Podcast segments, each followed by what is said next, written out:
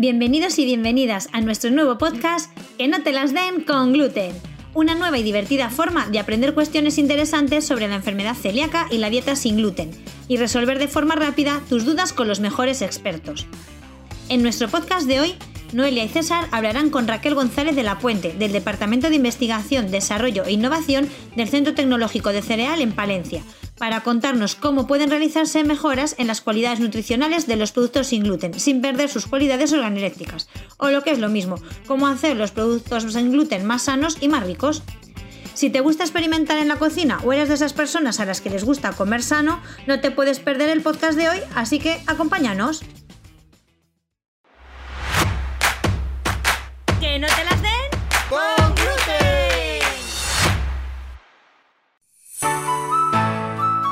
Buenas tardes, bienvenidos de nuevo a nuestro podcast Que no te las den con gluten.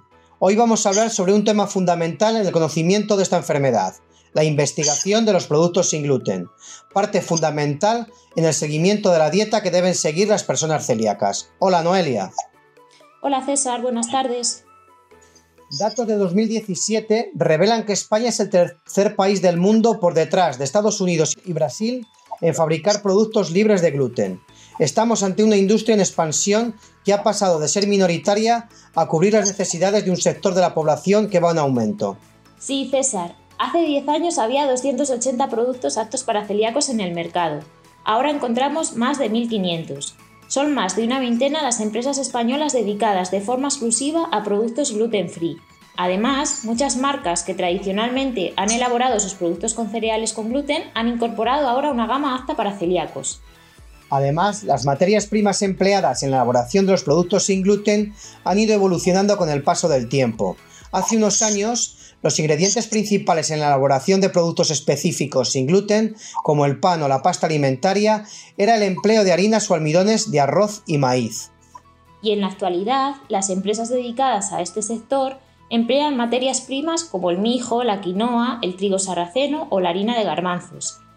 Sobre todo se utilizan para mejorar las cualidades organolépticas y también nutricionales. Mejoran ese perfil nutricional reduciendo el uso de azúcar o la cantidad y calidad de los aceites empleados. Y para hablar de la evolución que están sufriendo los productos sin gluten, tenemos a Raquel González de la Puente, técnico del Departamento de Investigación, Desarrollo e Innovación del Centro Tecnológico de los Cereales, CTC, situado en Palencia.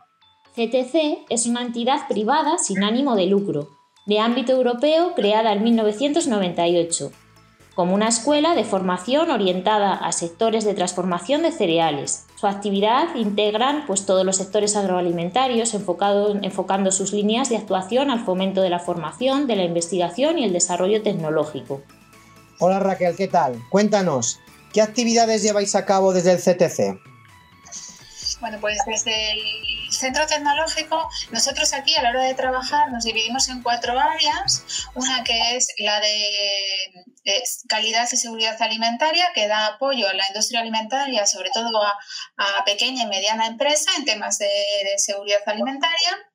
Eh, un departamento que es el laboratorio, que va a dar apoyo a este departamento de calidad y también al departamento del que yo formo parte, ¿vale? que es el departamento de investigación y desarrollo. Y por supuesto, eh, sigue siendo un pilar fundamental en el CTC la formación, ¿vale? que fue el origen del centro y sigue siendo eh, base del centro. De hecho, desde todos los departamentos al final formamos parte de ese, de ese departamento de formación, porque la idea es que cada uno eh, imparta formación en aquellos temas en los que se encuentra centrado su trabajo del día a día. El año pasado eh, publicasteis el proyecto Gluten Free con el objetivo de potenciar y mejorar las capacidades tecnológicas de CTC en la investigación, desarrollo e innovación de los productos sin gluten. ¿Cómo surgió la idea del proyecto? Bueno, pues en el centro sí que mm, existía la inquietud por mejorar eh, algunos productos. Fundamentalmente, para nosotros los más interesantes son los proyectos, los, perdón, los productos que llevan fermentación en la línea de pan y bollería. Eh, habíamos detectado también en en el sector, en empresas que tradicionalmente trabajan con gluten, el interés por eh, entrar y conocer más sobre elaboración sin gluten. Y entonces en ese momento existía una, una línea de subvención de la Consejería de Economía y Hacienda a la que conseguimos acceder y que nos, nos permitió realizar eh, este proyecto. Hemos hablado sobre la evolución de las materias primas en la elaboración de productos sin gluten. ¿Qué ingredientes han empleado para la elaboración del pan sin gluten en este proyecto?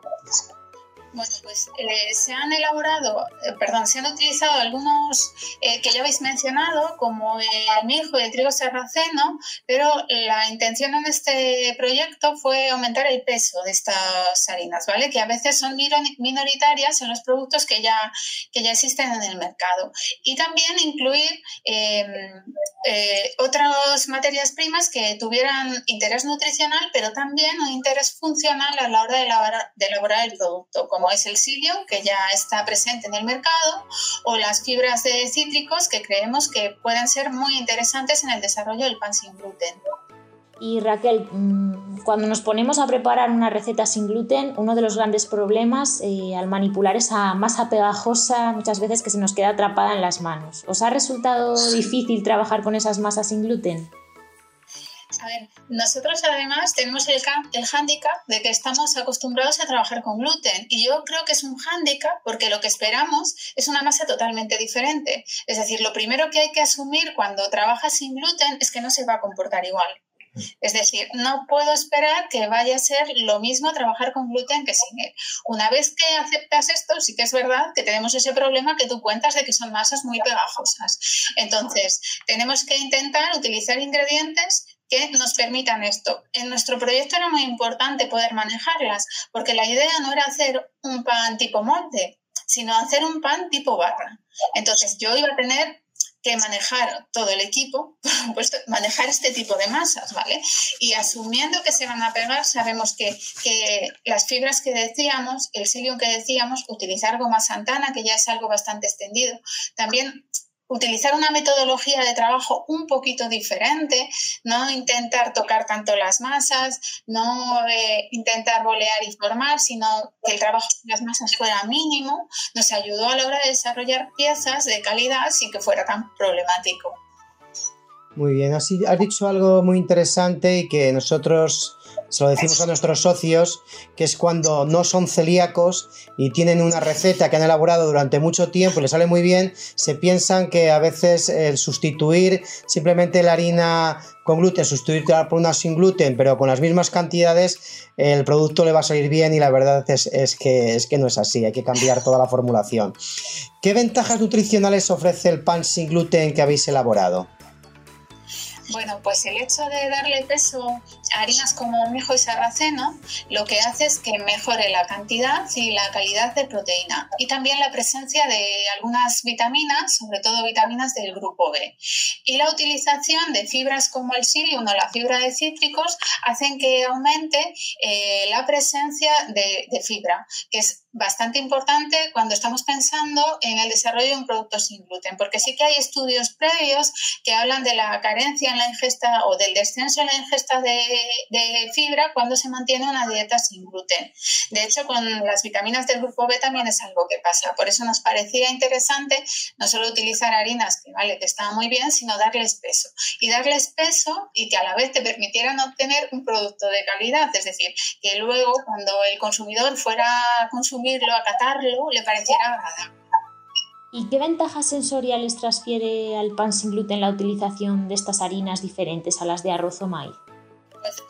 Pues permite obtener un pan con, bueno, ya lo has comentado, pero desde un punto de sensorial, pues más sabroso, porque el hecho de que tradicionalmente se le diera mucho peso al almidón de maíz o a la harina de arroz, hacía que fueran productos muy neutros, que no sabían a nada, ¿vale? Entonces, estas harinas le, le, le dan otro sabor. También le permiten la formación de una corteza en el horno que nos recuerde a la de pan con gluten porque es algo que también se echa mucho de menos en los productos sin gluten, esa crujencia característica.